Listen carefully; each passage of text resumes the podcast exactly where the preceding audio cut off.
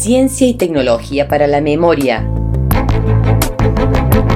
Este ciclo de podcast es realizado por investigadores e investigadoras de la provincia de Córdoba con el objetivo de poner en valor trabajos que realizó y realiza la comunidad científica cordobesa que contribuyen a la construcción colectiva de la memoria y a la consolidación de la democracia en nuestra sociedad.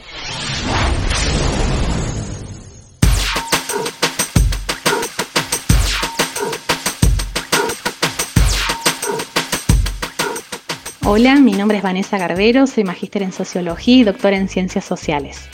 Actualmente me desempeño como investigadora de CONICET con lugar de trabajo en la Universidad Provincial de Córdoba y soy profesora asistente de grado en la Facultad de Ciencias Sociales y de posgrado en el Centro de Estudios Avanzados de la Universidad Nacional de Córdoba.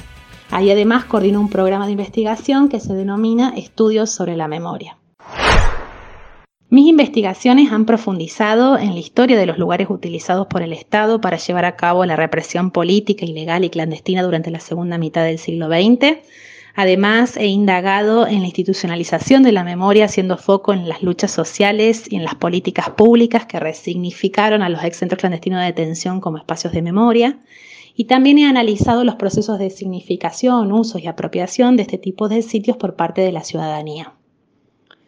El tema de este podcast tiene que ver con los espacios de memoria de Argentina y de Córdoba en particular, sus usos y el rol que cumplen para reparar parte de la trama social y política que el terrorismo de Estado buscó destruir. Seguramente muchos de ustedes saben que en nuestro país la mayoría de los espacios de memoria están constituidos en los mismos lugares que utilizó el terrorismo de Estado como centro clandestino de detención para llevar a cabo el eje de la actividad represiva estructurada en torno al sistema de desaparición de personas. Aquí me permito hacer una aclaración. Utilizamos el término terrorismo de Estado para referir específicamente al sexto y último golpe militar argentino, porque a diferencia de las dictaduras anteriores se trató de una forma eh, particular de violencia política ejercida por el Estado que se concretó con la eliminación de todo aquel que fue identificado como enemigo del régimen y con el disciplinamiento de la sociedad en su conjunto para generar un modelo social, cultural y económico. Los centros clandestinos de detención de mayor actividad ilegal de la provincia de Córdoba fueron La Perla, Campo La Ribera, el Departamento de Informaciones de la Policía OD2, La Perla Chica o Malagueño y la Casa de la Dirección General de Hidráulica del Dique San Roque. Solo los tres primeros, es decir, La Perla, Campo La Ribera y el D2, son en la actualidad espacios para la memoria y promoción de los derechos humanos. El ex D2 tiene además el doble atributo, si se quiere, de ser archivo provincial de la memoria y como instituciones del Estado pasaron a establecer nuevas relaciones con distintos grupos de la sociedad civil, ocupan lugares centrales en la visibilización, construcción y transmisión de la memoria colectiva sobre el pasado reciente y llevan adelante propuestas con intenciones de intervenir ante las violaciones de derechos de diverso orden en el presente. Dar cuenta del proceso social y político a través del cual emprendedores de la memoria, en el sentido otorgado por Schelling, lograron visibilizar y marcar los espacios donde ocurrió la violencia estatal y los intentos de construir memoriales que homenajeen a sus víctimas son procesos complejos y su comprensión significa recorrer 40 años de políticas públicas, de luchas, de diálogos y de tensiones entre diferentes niveles del Estado, el movimiento de derechos humanos y la sociedad civil en general. La existencia a priori del lugar por más terrible que sean los acontecimientos que ahí, que ahí acontecieron, no garantiza su marcación y mucho menos su transformación en espacio de memoria. Recordemos que durante la década del 80, con el retorno de la democracia, las demandas fueron verdad y justicia. Y en ese entonces los ex centros clandestinos de detención no fueron pensados como sitio de memoria, sino como prueba jurídica. La materialidad de esos lugares fue clave para reconstruir el sistema de desaparición forzada de personas y apoyaban, respaldaban, materializaban, por decirlo de alguna manera, los testimonios brindados ante la CONADEP y el juicio de las juntas.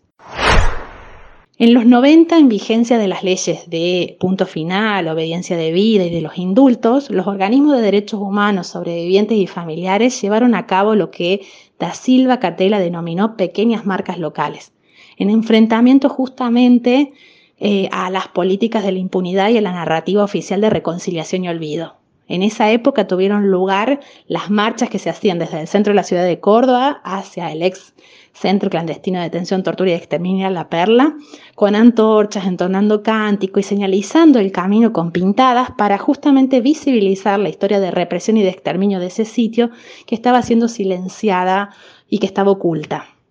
Hacia el año 2000 nacieron eh, algunos diálogos y propuestas conjuntas entre estamentos del Estado y los organismos de derechos humanos para crear diferentes agencias encargadas de llevar a cabo proyectos conmemorativos y, eh, y la realización de monumentos públicos. Las demandas de memoria vinieron a complementar los reclamos todavía inconclusos de verdad y de justicia.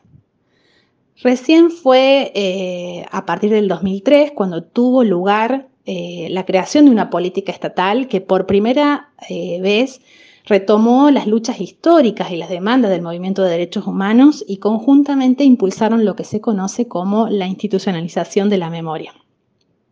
Los ex centros clandestinos de detención justamente se constituyeron en el núcleo de ese proceso en un contexto internacional de expansión de los memoriales, museos y monumentos a escala global. A diferencia de otros países, la constitución de estos espacios de memoria en los centros clandestinos en Argentina está relacionada y está en diálogo con la realización de los juicios por delito de lesa humanidad. En este contexto, en la provincia de Córdoba, en marzo del 2006, los legisladores provinciales aprobaron por unanimidad la ley número 9286, que se la conoce como la ley de la memoria, que definió la creación de la comisión y del archivo provincial de la memoria y la preservación justamente de los espacios que funcionaron como centros clandestinos de detención durante el terrorismo de Estado. Y en esa preservación se priorizó la recuperación de los lugares que fueron claves en el sistema represivo y los que tenían mayor densidad testimonial.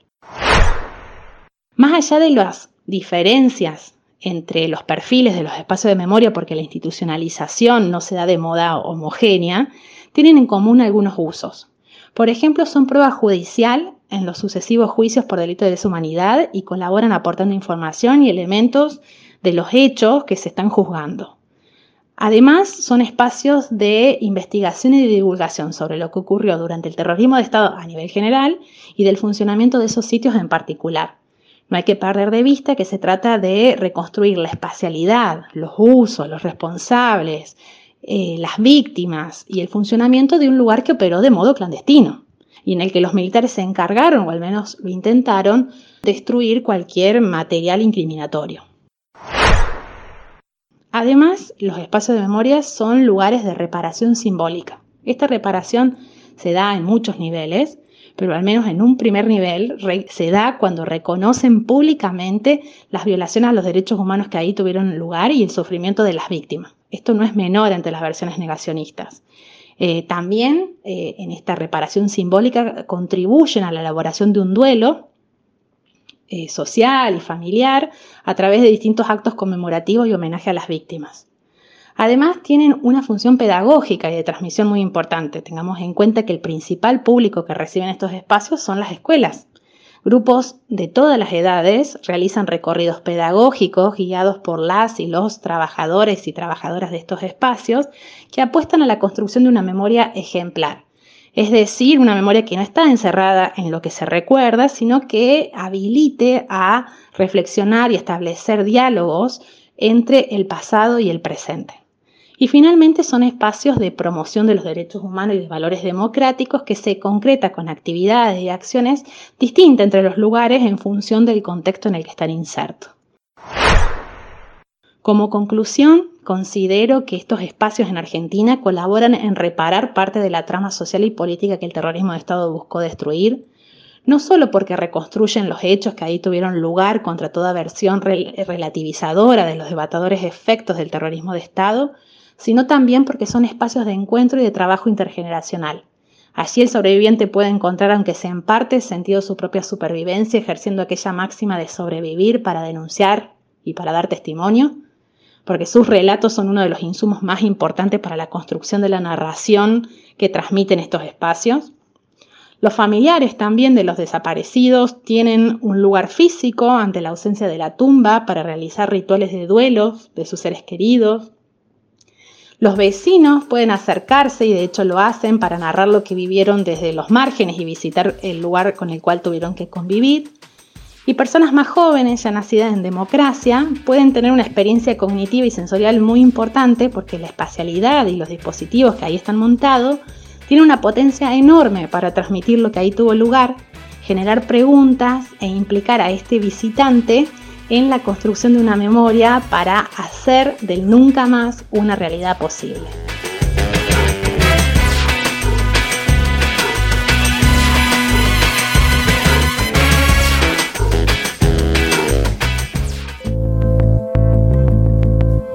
Ciencia y tecnología para la memoria. Este ciclo de podcast es realizado por investigadores e investigadoras de la provincia de Córdoba con el objetivo de poner en valor trabajos que realizó y realiza la comunidad científica cordobesa que contribuyen a la construcción colectiva de la memoria y a la consolidación de la democracia en nuestra sociedad.